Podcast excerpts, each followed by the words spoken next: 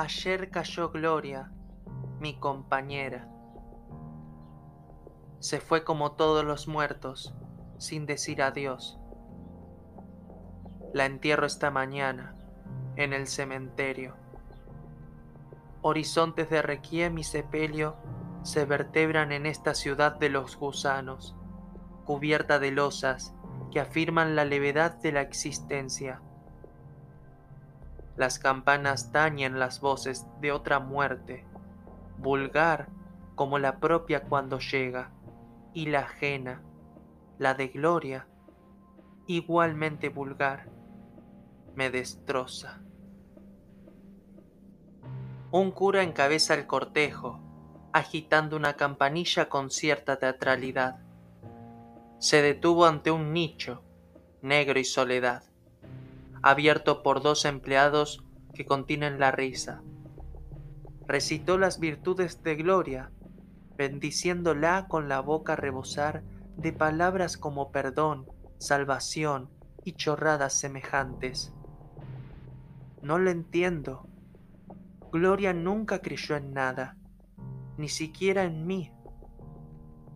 No comprendo el afán redentor de su familia, un pequeño mundo estúpido.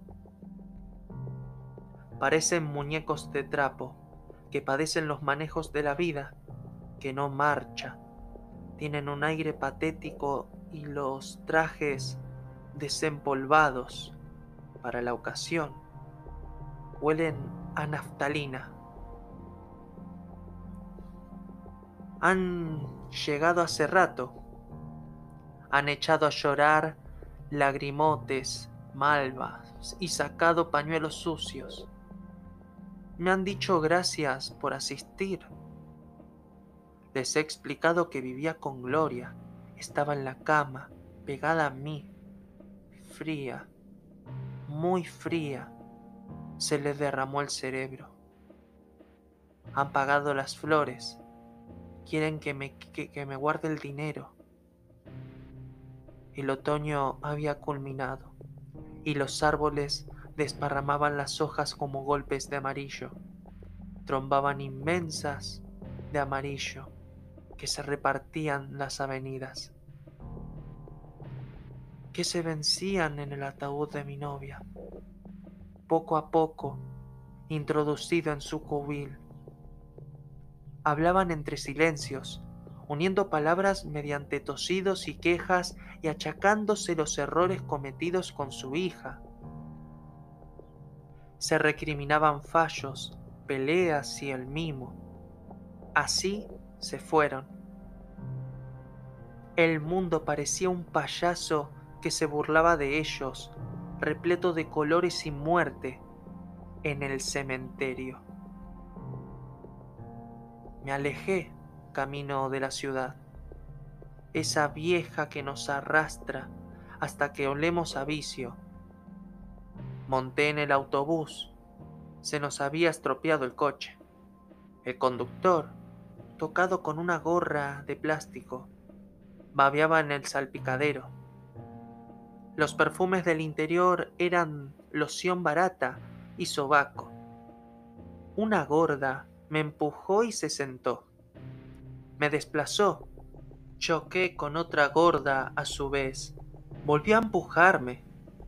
Llovía y a través de la ventana las gotas barrían el trayecto.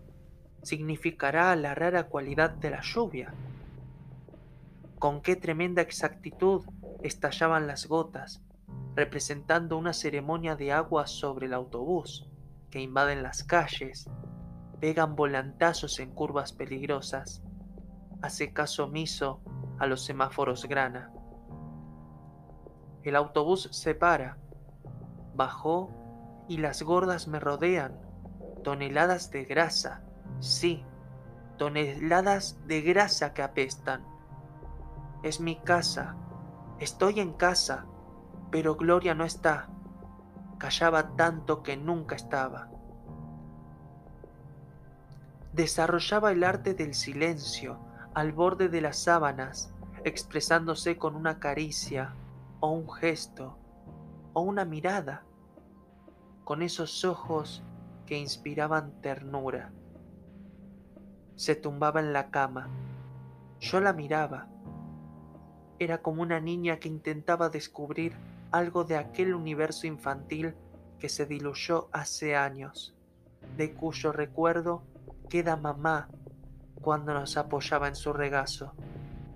Entonces se incorporaba bailando a un ritmo frenético, compuesto de piruetas.